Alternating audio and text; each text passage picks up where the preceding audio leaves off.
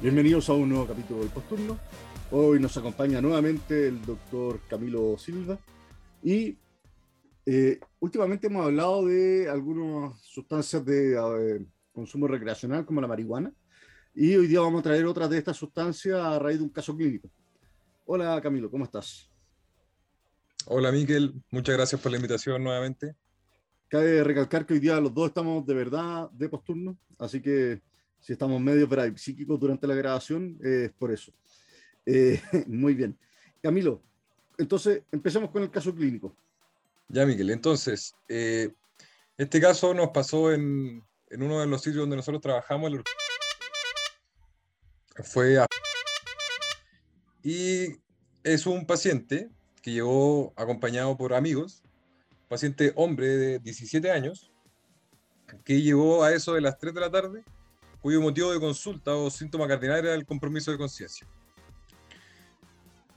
Eh, como todo paciente, como todo enfrentamiento de paciente indiferenciado a la urgencia, lo primero que nosotros hicimos fue que este paciente llegó al reanimador de una, porque eh, porque el paciente venía comprometido de conciencia finalmente, venía traído por, en, por amigos en silla de rueda, venía inicialmente en un Glasgow 5, ¿y esto por qué? Porque solamente tenía eh, respuesta al, al, dolor, no tenía apertura ocular y, no, tampoco tenía movimientos movimiento, eh, eh, motores. Por lo tanto, lo pasamos inmediatamente al reanimador.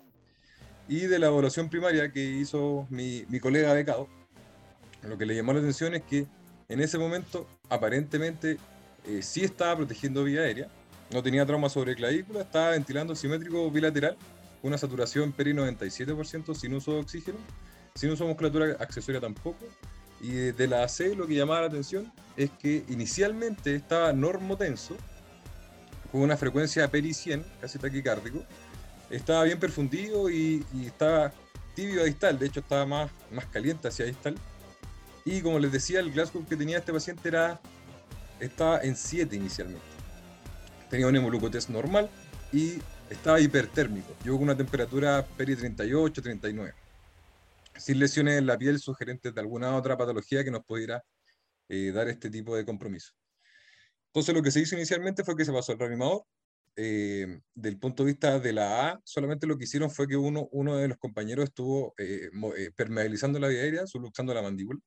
Se le puso una mascarilla de no recirculación, se le buscaron vías y bueno, se le tomó el hemoglucotest que estaba normal. Y una vez con las vías puestas, empezaron a pasarle medicamentos para manejar la temperatura. Mientras que se estaba haciendo todo este, este enfrentamiento inicial con la evaluación primaria, otro miembro del equipo de urgencia fue a buscar la anamnesis, preguntándole dirigidamente a los familiares que venían, a los amigos con los que venían, qué es lo que había pasado.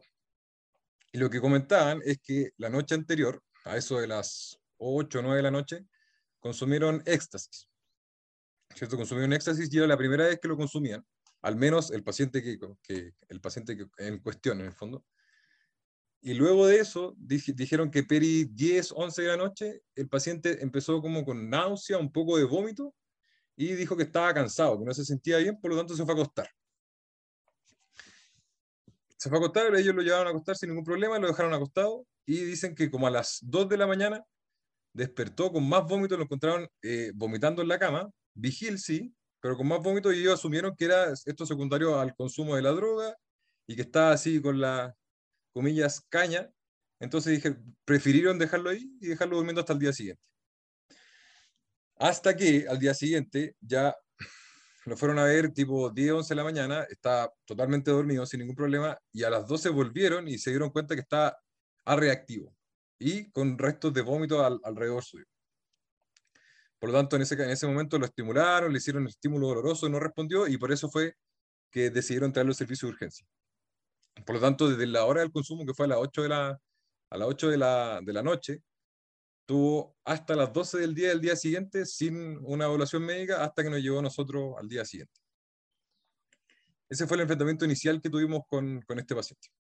Ya, entonces vamos a hablar de éxtasis, ¿cierto? Y eh, lo primero que hay que tener claro es que Chile cada vez se está transformando en un mercado como final para el tema de drogas. Ya, ya no es solamente un, un país de tránsito, sino que somos un país objetivo para la venta de drogas. Y con eso hemos visto aumento del consumo de marihuana, aumento del consumo de cocaína, aumento del consumo de eh, éxtasis y otras drogas. ¿ya? Así que eso es lo primero que hay que tener claro y todas estas cosas que nosotros solíamos leer como de journal gringo y de, y de libro en el fondo estadounidense, eh, está pasando acá en Chile. Entonces hay que ampliar aún más los diferenciales, sobre todo con estos pacientes con compromiso de conciencia, que son como atípicos, pacientes jóvenes, sin una causa clara, sin un trauma. Eh, lo segundo es, yo este paciente me acuerdo que lo recibí de la doctora Castro, un, y claro, estaban haciendo todo el manejo inicial. Era una paciente que justo llegó eh, un rato antes del cambio de turno. Y la doctora Castro muy bien empezó con la búsqueda de eh, el hallazgo más típico que se relaciona a compromiso de conciencia en pacientes que consumen éxtasis. ¿Y ese cuál sería, Camilo? Dirigidamente en el caso de pacientes que nosotros sabemos que tienen un consumo de droga y en este caso particular el éxtasis, lo que nosotros tenemos que ir a buscar dirigidamente es la hiponatremia. Perfecto. ¿Y por qué se da esta hiponatremia en el paciente que consume éxtasis? Ya. los mecanismos por los cuales se da la hiponatremia, hay dos mecanismos que están ya bastante estudiados y hay algunos otros que son como más eh, anexos o que están en estudio aún, que lo único que van a hacer es contribuir al mismo. En el caso de, del éxtasis o el, o el MDMA, eh, el éxtasis es un componente que es una, una anfetamina eh, sintética, que lo que hace su función principalmente es aumentar o acelerar la liberación de serotonina, además de la serotonina con la cual viene el mismo componente del medicamento, del, de la droga, perdón, que el medicamento de la droga, eh, además de liberar, aumentar la liberación de dopamina y no de la adrenalina. En este sentido, la serotonina de por sí, lo que va a ir a hacer dentro de todos los efectos que tiene, eh, es la, aumentar la liberación de hormonas antidiuréticas. En este caso, lo que nos puede generar, es que es uno de los mecanismos por los cuales se produce la hiponatremia, es una síndrome de secreción inadecuada de hormona antidiurética, la cual nosotros ya sabemos que dentro de los múltiples efectos que tiene, lo que va a hacer es eh, eh, propiciar o, aumentar la, absorción de agua a nivel del túbulo colector del riñón. Por lo tanto, lo que va a hacer es una ganancia de agua libre, lo que va a generar una dilución del sodio que tenemos en sangre. Eso va a ser uno de los efectos que va a tener de por sí la, la hormona antidiurética que va a, ser, que va a ser estimulada por la serotonina como uno de los efectos. Y la otra, que es súper importante, es que el éxtasis también, como uno de los efectos que va a tener, es que va a generar aumento de la sed por la liberación de la hormona antidiurética, además va a generar boca seca, y dentro de los efectos que tiene es que aumenta el tono muscular, lo cual va a generar un aumento de la producción de calor y una disminución en en, el manejo de la hipertermia que va a generar a nivel central. Por lo tanto, esto nos va a generar sed, aumento de calor y lo que nos va a llevar al consumo de agua. Y esta es la principal, la, principal característica que tiene como efecto el éxtasis, que nos va a hacer aumentar el consumo de agua libre, lo cual va a aumentar este, esta hiponatremia dilucional que ya está, se estaba generando por el aumento de hormona antidiurética. Esos son los dos principales efectos por los cuales baja el sodio de forma aguda con respecto al consumo del éxtasis. Eso. ¿Ya? ¿Y en cuánto está el sodio de este paciente?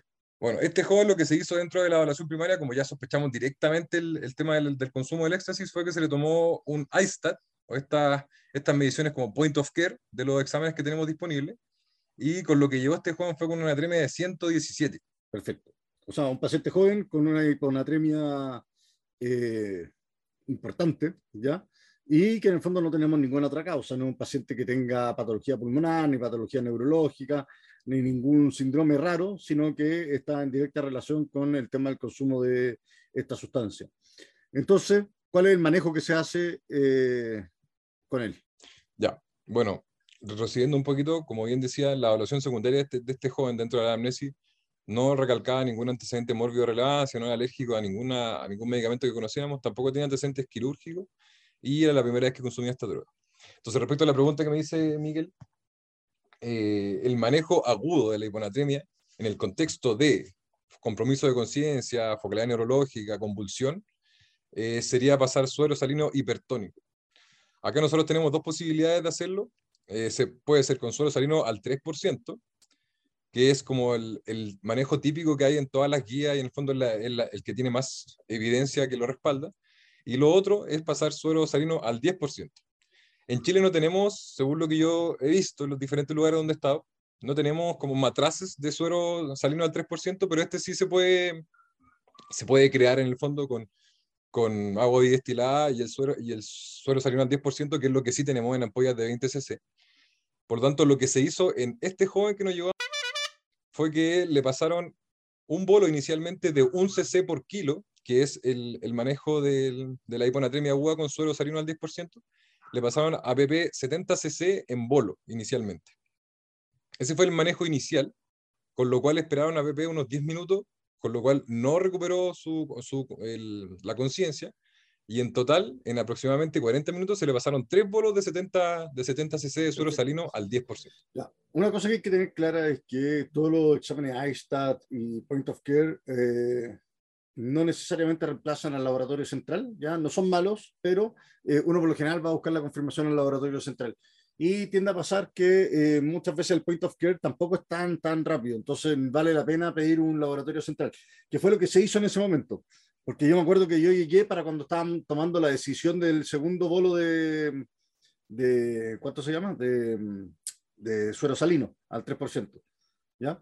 Entonces, en ese momento eh, llegué yo y sé que se le pidió en ese momento, eh, la doctora Castro le cargó un, em, un sodio ya más formal. ¿En cuánto llegó ese sodio? El sodio de control. Sí. El sodio de control una vez después de las medidas fue de 130. 130. Entonces, teníamos un sodio normal. ¿Y cómo estaba el estado de conciencia del paciente? Mira, el paciente, bueno, en ese, en ese momento yo ya había llegado presencialmente porque ya habíamos hecho el cambio de turno. Eh, y este paciente seguía comprometido de conciencia, o sea, estaba vigil, sí, eh, abría los ojos de manera espontánea, pero no estaba alerta, no respondía a órdenes y mantenía una posición, se podría decir, tónica y estaba siempre mirando hacia el mismo lado, no dejaba que le pusieran las vías, eh, estaba un poco agitado. Por lo tanto, si bien se corrigió eh, el valor de anatremia, que nosotros sabemos que en pacientes con una hiponatremia aguda no hay un valor límite de corrección aguda, ¿cierto? Ya que el, el, riesgo de la desmineralización osmótica se da en pacientes que ya tienen al menos más de 48 horas, al menos, de, de, hiponatremia con corrección aguda. En el caso de él se corrigió a un nivel ya aceptable que era 130 y aún así, si bien recuperó parte de su vigilia, el compromiso de conciencia seguía. Y eso fue un problema porque algo muy importante recalcar es que, claro, aparte de la hiponatremia que este joven tenía, además estaba con una hipertermia, o sea, llegó a tener 39,5, si no me equivoco, de temperatura, lo cual era muy difícil de manejar. ¿Por qué? Porque no le podíamos poner las vías para poder ponerle eh, antipiréticos, que nosotros sabemos que si bien en estos pacientes no es, una, no es fiebre como tal, sino que es hipertermia, que es por una falla en los mecanismos de autorregulación central, ¿cierto?, del, del manejo de la temperatura, aún así nos podrían aportar en el manejo. Por lo tanto, el aumento del tono que el, paciente tenía, además de la rigidez que seguía teniendo, no nos estaba permitiendo eh, manejar ese otro pilar muy importante de la intoxicación por éxtasis, que era la hipertermia. Perfecto. ¿Cuál es? Yo sé que esto en el fondo no es para que suene a modo de escarnio ni de pelambre. En el fondo, es que a mí me llega un paciente febril al reanimador y el paciente está comprometido con conciencia y no tengo historia, le voy a pasar igual paracetamol y le voy a pasar antipirético. ¿ya? Ahora, ¿qué tan bueno es el paracetamol para el manejo de una hipertermia eh, en contexto de éxtasis. Como decía, el, el, paracetamol es un inhibidor a nivel central eh, de los tromboxanos, lo que sí nos puede servir para el manejo de la fiebre como tal. Para la hipertermia, la hiperpirexia, no hay evidencia que avale que los antipiréticos sirvan, ya que no es un tema de, de, set point central, sino que es una dificultad de la autorregulación de del, manejo, de la liberación del calor del cuerpo. Y en este caso los pacientes están con un tono aumentado, que era el caso de este paciente, incluso después del manejo del sodio. Por lo tanto, si bien podrían aportar al manejo de la disminución de la temperatura, no, es el, como el pilar del manejo de esta complicación. Perfecto. ¿Ya? ¿Y cuál es, por qué nos interesa manejar la hipertermia en estos pacientes? Ya. La, la hipertermia de por sí eh, va a favorecer tanto al compromiso de conciencia como también las complicaciones que este conlleva. Dentro de, dentro de las complicaciones que tenía, tenemos dentro de la hiponatremia y la hipertermia, también podemos tener rhabdomiolisis secundaria a el consumo de estas drogas, tanto por el, por el aumento del tono, eh, no sé, la misma fiesta que esto conlleva por lo general que es donde se consumen, o el aumento del, del movimiento, las convulsiones que en este paciente en particular no se, no se, no se definió que tuvo movimientos tónicos clónicos generalizados, pero sí lo que definía la doctora Castro cuando llegó es que el paciente estaba en una postura tónica con una desviación de mirada hacia izquierda y con este compromiso de conciencia. Entonces también se, se, se dedujo que también podría estar eh, en un estado convulsivo en ese momento. Por lo tanto, la hipertermia más el estado convulsivo, la hipertonicidad, nos va a generar una, una, nos va a generar complicaciones asociadas dentro de las cuales también está la rhabdomiolisis que eventualmente, para adelantarme un poquito en el caso, este paciente sí tuvo una vez estando en la unidad de cuidado intensivo. Ahora, eh, otro dato importante con la hipertermia es que hasta ahora de lo que se sabe del MDMA es que el único factor que es realmente pesado en temas de mortalidad es la hipertermia. Por lo tanto, en el momento que empieza a aparecer la hipertermia, hay que tener un manejo que es agresivo. Y de hecho con este paciente lo hicimos. ¿Qué fue lo que hicimos con este paciente para el manejo de la hipertermia?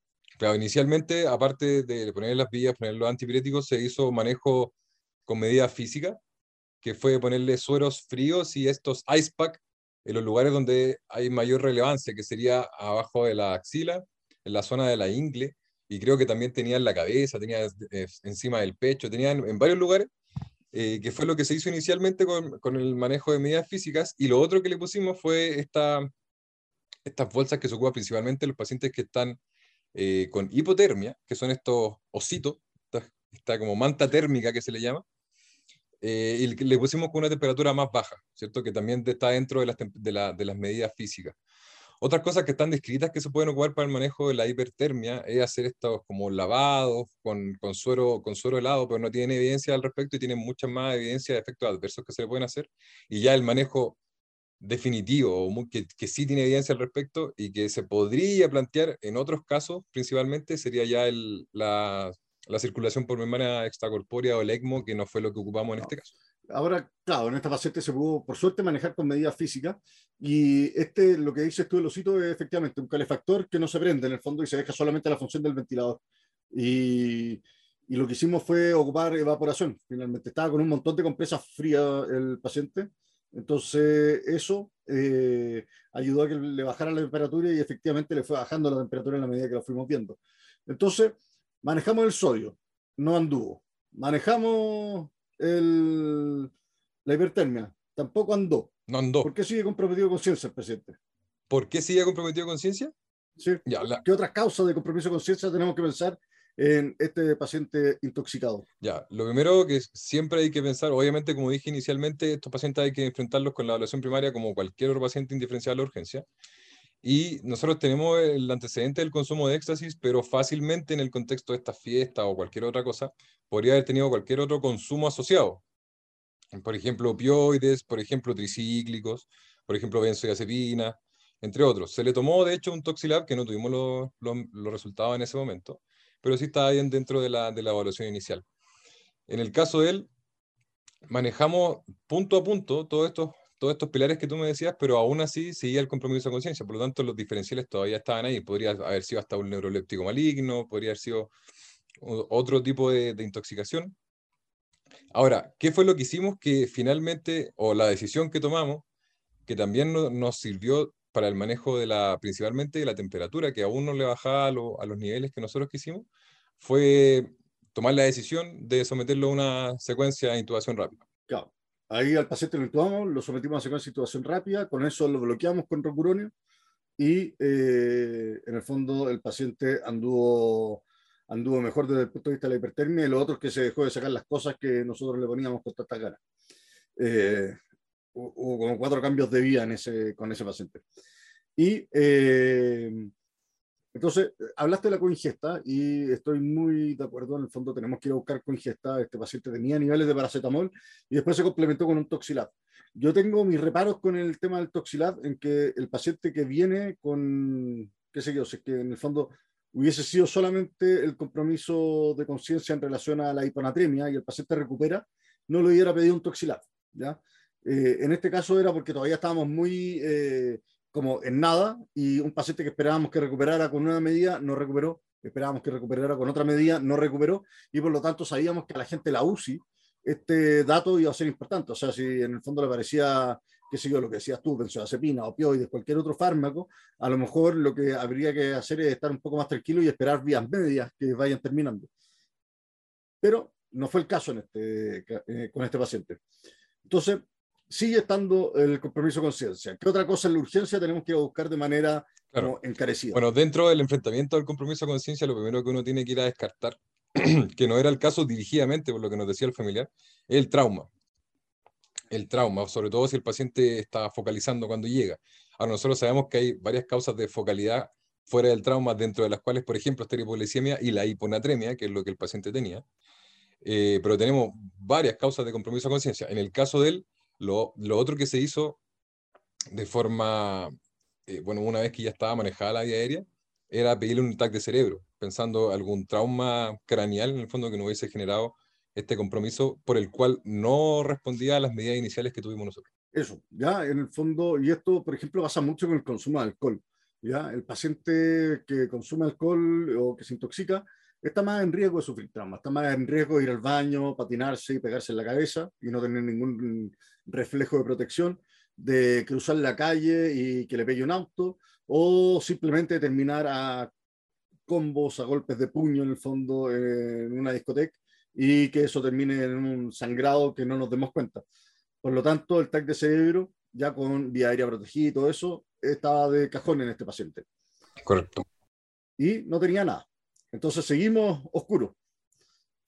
Resolvimos el sodio, no anduvo. Resolvimos, eh, no le encontramos otra coingesta, resolvimos la hipertermia, no tenía trauma.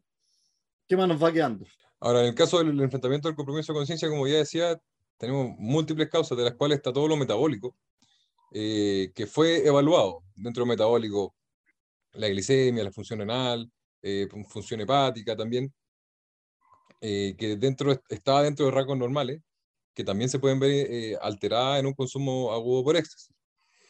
Tenemos también el, antecedente de la intoxicación, que es súper importante, que ya lo estábamos tratando. También teníamos la posibilidad de que fuera algún compromiso eléctrico, que fue una de las cosas que, se sospechó inicialmente la doctora Castro, eh, que fue manejado inicialmente y luego también con las drogas de sedación después de la intubación. y también tenemos, bueno, tenemos el trauma y tenemos los otros, que ya son varias cosas que pueden ser que afectan principalmente a las mujeres. Puede ser golpe de calor, en el caso de las mujeres puede ser embarazo, eclampsia, otras cosas, que obviamente en él no aplican. Pero se le, se le, se le hicieron varios estudios, de los cuales la mayoría salió, salió bueno. Ahora, lo que se podría plantear más adelante es pensar, por ejemplo, en infección del sistema nervioso central, eh, u otras patologías similares que se podían eh, diagnosticar ya posteriormente con el resto de los estudios que se le pueden hacer. ¿Y en la UCI se hizo estudio de foco? En la UCI, bueno, este paciente, como para seguir el, el, el manejo del caso, nosotros lo, lo, le hicimos una secuencia de intubación rápida. Cabe destacar que se, se ocupó el fentanilo como premedicación y también ocupamos rocuronio y propofol en, el, en las, como las drogas de sedanalgesia y el bloqueo. No ocupamos succinilcolina, ya que nosotros sabemos que la succinilcolina, en el caso de la hipertermia, podría estar, tendría como una contraindicación relativa. Sabemos que esta puede generar hipertermia maligna de por sí, y además un paciente que ya tenía riesgo de hacer rhabdomiolisis con la, con la, mm, podría tener un, aumento del potasio y, con el, la succinilcolina esto podría haberse eh, agravado, no en mayor medida, pero podría haber sido. Entonces lo que decidimos fue hacerlo con un bloqueador no depolarizante como el rocuronio, y lo dejamos sedado con propofol solamente, ya que el fentanil es pro-serotoninérgico, que fue lo mismo que se ocupó durante la sedación que tuvieron en la UCI. Entonces, ¿qué fue lo que hicieron en la UCI una vez que la, recibieron, que fue dentro del mismo día? Le hicieron control dirigido o búsqueda dirigida de un foco infeccioso. Le hicieron hemocultivo, le hicieron urocultivo, le hicieron cultivo también de secreción del, del tubo endotraqueal para descartar un foco infeccioso dirigido de esta fiebre o hipertermia el compromiso de conciencia. Además de eso, se le hizo una punción lumbar y se le hizo un electroencefalograma, que ninguno de ellos salió con resultado alterado. Listo. Entonces, no es metabólico lo que tenemos, no es infeccioso, no es trauma, no es coingesta. Eh, ¿Qué nos va quedando? Eh, en ese caso, lo otro que nos queda podría haber sido ya otras cosas menos frecuentes, como puede ser, como ya decía, por el golpe de calor, podría ser consumo de otros medicamentos. Ya. Pero en el caso de él ya nos queda pocas posibilidades. Entonces, ¿qué posibilidades se plantearon? Lo otro que planteaban ellos es que, mm, o sea, en verdad, cuando ellos vieron a este paciente, vieron la evaluación que tuvimos nosotros en la urgencia, vieron los resultados del, escáner, el resultado del resto de los exámenes de sangre, eh, lo, ellos se fueron más que nada por el, por el, por el compromiso de conciencia en el contexto de la intoxicación por éxtasis. No buscaron dirigidamente ningún otro diagnóstico. Lo que se le hizo fue primer, primeramente el manejo de la temperatura, se le hizo búsqueda del foco infeccioso, se le hizo manejo de soporte, y lo otro que fueron a, a buscar dirigidamente era la falla renal asociada. Encontraron que tenía una, una CK total de 5.000, que fue un día después de, del ingreso a la urgencia, lo cual no se correlacionó con una falla renal asociada. Por lo tanto, en la UCI lo que se hizo más que nada fue un manejo de soporte. E incluso la paciente ya sin sedación evolucionó de forma favorable y al día siguiente ya tenía criterios de extubación. Perfecto. Oye, ¿y este paciente pudo haber tenido eh, eh, un síndrome serotoninérgico o un neuroléptico maligno? Dentro, como dijimos inicialmente, dentro de los diferenciales de estos pacientes que llegan con hipertermia, llegan taquicárdicos, llegan con, el, con aumento del tono, podría estar dentro del contexto de un neuroléptico y de un serotoninérgico, pero en el caso de él, los, los valores iniciales del, del, de los signos vitales, principalmente está, el paciente llegó normotenso, llegó una frecuencia que era relativamente, o sea, eh, poco menor a 100, y llegó, y llegó perdón, con fiebre. Por lo tanto, dentro de los diferenciales sí tenemos el serotoninérgico y sí tenemos el neuroléptico maligno, principalmente el éxtasis de por sí te puede dar dentro del toxíndrome serotoninérgico como por, por, lo que ya conversamos. Aumenta el, la, los niveles de serotonina en sangre, aumenta los niveles de dopamina y aumenta los niveles de, de noradrenalina. Perfecto. Por lo tanto, podría ser un diferencial claramente. ¿Ya? ¿Y existe algún tratamiento dirigido para eso? Ya, para el síndrome serotoninérgico como tal, que tiene varias causas, aparte de las drogas de abuso, que pueden ser los inhibidores de la recaptura, los inhibidores de la monoaminoxidasa, otras drogas que son mucho más de uso frecuente, como por ejemplo el ondansetrón, algunos antibióticos. Eh, hay un tratamiento que es dirigido, que son los, los inhibidores del receptor 5-HT o, de, o de, la, de, la, serotonina, que es la ciproheptadina.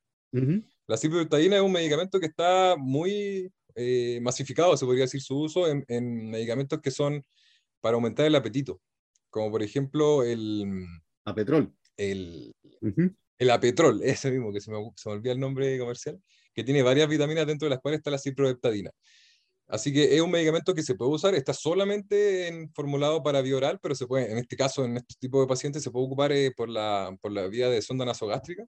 Y la idea es ocuparlo dentro de las, entre las 12 y las 24 horas del consumo. Eso. Que no fue el manejo que se le hizo en, en UCI, sino que fue un manejo más conservador, con lo cual tuvo una buena evolución neurológica nuestra, nuestro paciente.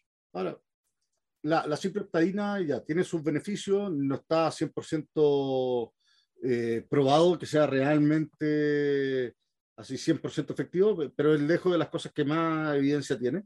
Ahora, los síndromes serotoninérgicos en sí son acontecimientos raros, ¿ya? Y más encima en, esta, en este paciente tenemos un serotoninérgico que más encima no tiene la presentación más típica. Y con muchos eh, diferenciales que van apareciendo entre medio que sí tienen manejo específico mucho más urgente, ¿ya? Como el manejo de la hipertermia, la hiponatremia, etcétera. Eh, con respecto a la, a la ciproptadina, yo, eh, yo creo que se puede utilizar cuando uno lo tiene así como muy, muy claro cuál es el cuadro. La ciproptadina en sí es bastante inocuo, así que no, no es como que vayamos a generar nosotros un daño, pero eh, el manejo de soporte vital es también eh, muy, muy efectivo. Por lo tanto, eh, el no empezar ciproptadina no es ningún pecado, sino que es más que nada algo que podría beneficiar al paciente en el momento que uno ya lo está pensando este diagnóstico. Pero como podemos ver, en la urgencia y en la UCI hubo muchos intentos de ir a caracterizar bien qué podía ser este compromiso de conciencia buscando eh, cosas que fueran bastante más urgentes que el, el, tema del síndrome serotoninérgico, porque ya los pilares del síndrome serotoninérgico estaban siendo manejados, que son el tema de la hipertermia, el tema de la agitación, el tema de eh, la alteración hidroelectrolítica. Así que en ese sentido, eh, si es que fue o no fue un serotoninérgico, va a ser difícil determinarlo con este paciente. No hay un estudio dirigido que nos vaya a decir si es eso. eh, por lo general estos síndromes son por cuadro clínico, y, eh, y de ser así, la presentación fue bien atípica, porque incluso se involucró al equipo de neurología y el equipo de neurología habitualmente anda buscando ese tipo de cosas y aún así tampoco lo sospecharon de manera como inmediata sino que eh, teníamos muchas otras razones para explicar el compromiso de conciencia de manera inicial. Correcto. Camilo, ¿qué aprendizaje te dejó este paciente a ti? Eh, varias cositas. A ver, lo primero que fue algo que, que fui a buscar dirigidamente después del, del, enfrentamiento de esta paciente. El manejo del sodio. Pacientes con hiponatremia aguda que tengan una, un compromiso de conciencia o una focalidad neurológica asociada. En estos pacientes, eh, uno puede corregir el sodio de manera no se, no se dice como indiscriminada, pero sin mayor miedo a generar complicaciones como bien temidas como la minolisis pontina o esta desmineralización osmótica, ya que el paciente al ser una hiponatremia aguda aún no está generando estas mm, correcciones como osmóticas propias del paciente que se van a generar entre las 48 hasta las 72 horas en adelante de la hiponatremia. Por lo tanto, uno puede corregir el, el sodio de forma aguda, rápida, sin tener tanta importancia en el número, en los mil equivalentes que uno va a, corregir de forma inmediata. Ahora, otra, otras cositas que me quedaron de este caso clínico es que, bueno, obviamente siempre paciente con compromiso de conciencia, evaluarlo con la evaluación primaria en la mano, siempre, independiente de, de, lo que nosotros estemos sospechando. Siempre evaluar con ingestas asociadas y dentro de los pacientes con intoxicaciones medicamentosas, siempre, siempre, siempre, tomarle un electrocardiograma, que nos va a dar harta información respecto a la ingesta del mismo medicamento o con ingestas asociadas, que fue lo que se hizo en este paciente, pensando, por ejemplo, dirigidamente en consumo también de tricíclico u otros medicamentos que nos, nos darían alteraciones evidentes en el, en el electrocardiograma. Otra cosa que me gustaría recalcar, que salió la, del, estudio respecto al caso, es que el, el MDMA, ¿cierto? el éxtasis, afecta en mayor medida eh, a las mujeres, al sexo femenino. ¿Y esto por qué? Hay, varios estudios que, que, hablan sobre por qué el, efecto del éxtasis o los efectos adversos finalmente que tiene esta droga sintética afecta más a las mujeres. Encontré dos teorías que son bien interesantes y que todavía están en estudio, obviamente, que en mujeres en edad fértil, en el fondo premenopáusica, el, el aumento del contenido de estrógenos hace que eh, la serotonina sea más efectiva al momento de la liberación de hormona antidiurética. Y en este mismo contexto, al parecer las mujeres son más susceptibles al efecto de la hormona antidiurética en los túbulos colectores porque tienen más receptores o estos son más afines a la hormona antidiurética. Eso uno. Y lo otro es que a nivel cerebral, eh, la bomba sodio-potasio está inhibida eh, respecto a la presencia de estrógenos. Por lo tanto, en un consumo de éxtasis en mujeres, con esta bomba sodio potasio que está eh, funcionando en menor medida, va a, propiciar que el sodio quede dentro de la neurona y no salga al torrente sanguíneo, por lo tanto va a propiciar un mayor paso cierto de agua hacia la célula y genera mayor edema cerebral, que era lo que como la fisiopatología final de todo este compromiso de conciencia que nosotros sospechamos. Por lo tanto, las mujeres están mucho más expuestas a todos los efectos adversos que tiene esta droga y hay varios estudios que hablan al respecto y que buscan las razones de por qué. Interesante. Yo lo, las cosas que me quedé con el caso es, uno, eh, en Chile cada vez más eh, va a empezar el consumo de tóxicos y de, tóxicos no frecuentes a ser un, diagnóstico diferencial para nosotros. Lo segundo es la importancia del manejo de la hipertermia apenas se pesquisa, ¿ya? Y eso no se sientan mal si pasan paracetamol o algo más, porque, chao, en el fondo un gramo de paracetamol no le va a hacer daño a nadie, salvo que sea alérgico, pero el dejar a un paciente febril o dejar a un paciente hipertérmico sin probar todo lo que se puede, eh, eso está mal, ¿ya? Y eh, lo tercero es que, claro, uno siempre se aprende una o dos cosas que son las más obvias que pueden provocar compromiso de conciencia en un paciente, ¿ya? Pero eh, la cantidad de diferenciales que tenemos detrás del compromiso de conciencia, incluso con eh, toxicología clara y consumo claro, eh, es muy amplio. Por lo tanto, no se cierren a una sola opción y hay que agotar todo en la medida que sea seguro para el paciente. Finalmente, nosotros tuvimos la suerte con este paciente de que nos salió de la cama UCI relativamente rápido y eh, hicimos todas las medidas iniciales que podíamos hacer, empezamos con el estudio inicial que podíamos hacer y finalmente siguió con el estudio arriba en, en, la unidad de paciente crítico en el fondo. Pero eh, en el caso de que el paciente se quede más pegado con uno, como suele pasar eh, en otras instituciones, ahí sí es importante agotar todas las opciones. Hacer punción lumbar, hacer hemocultivos, Ir a buscar eh, focalidad neurológica, ir a buscar trauma, ir a buscar eh, convulsiones, etc. Así que yo creo que eso es importante, siempre mantener la mente bien abierta a todos los diferenciales. Correcto. Así que eso, pues Camilo. Fue un caso bien, bien interesante. Eh, sacamos varias cosas del limpio. Y nada, pues te quiero agradecer por haber hecho el seguimiento del paciente y el, y el poder resumirlo y haber estudiado tanto para poder llegar a, hacer este análisis con nosotros. Claro, Miguel, siempre, se, se sacan aprendizajes de los pacientes, sobre todo estos pacientes que llegan graves al, al reanimador. Y bueno, ¿cuál fue el desenlace de este paciente? Finalmente estuvo dos días en la UCI, con manejo conservador, como ya dijimos, con búsqueda activa de su compromiso, que salió todo negativo. Fue extubado al día siguiente. Dos días después fue enviado a sala básica y al alta, este joven fue dado de alta con su basal neurológico, afortunadamente, que no es lo que todos pueden, lo que muchos pueden contar. Así que ahí está el joven que nos sirvió para este caso clínico y este caso del posturno. Así que nada, pues, te agradezco mucho, Miguel, y, y como decías tú, pues siempre se, siempre se aprende de estos casos y siempre hay que buscar los diferenciales, no ponerse como los, los parches, los ojos de caballo en el fondo, ir al tiro con una cosa, sabiendo que pueden haber varios diferenciales, sobre todo en un tema tan relevante y amplio como el compromiso con Así es, excelente Camilo, muchísimas gracias y qué bueno que haya salido todo bien para el paciente. Un abrazo grande y nada, ahí nos estaremos viendo. Eso, abrazo, muchas gracias.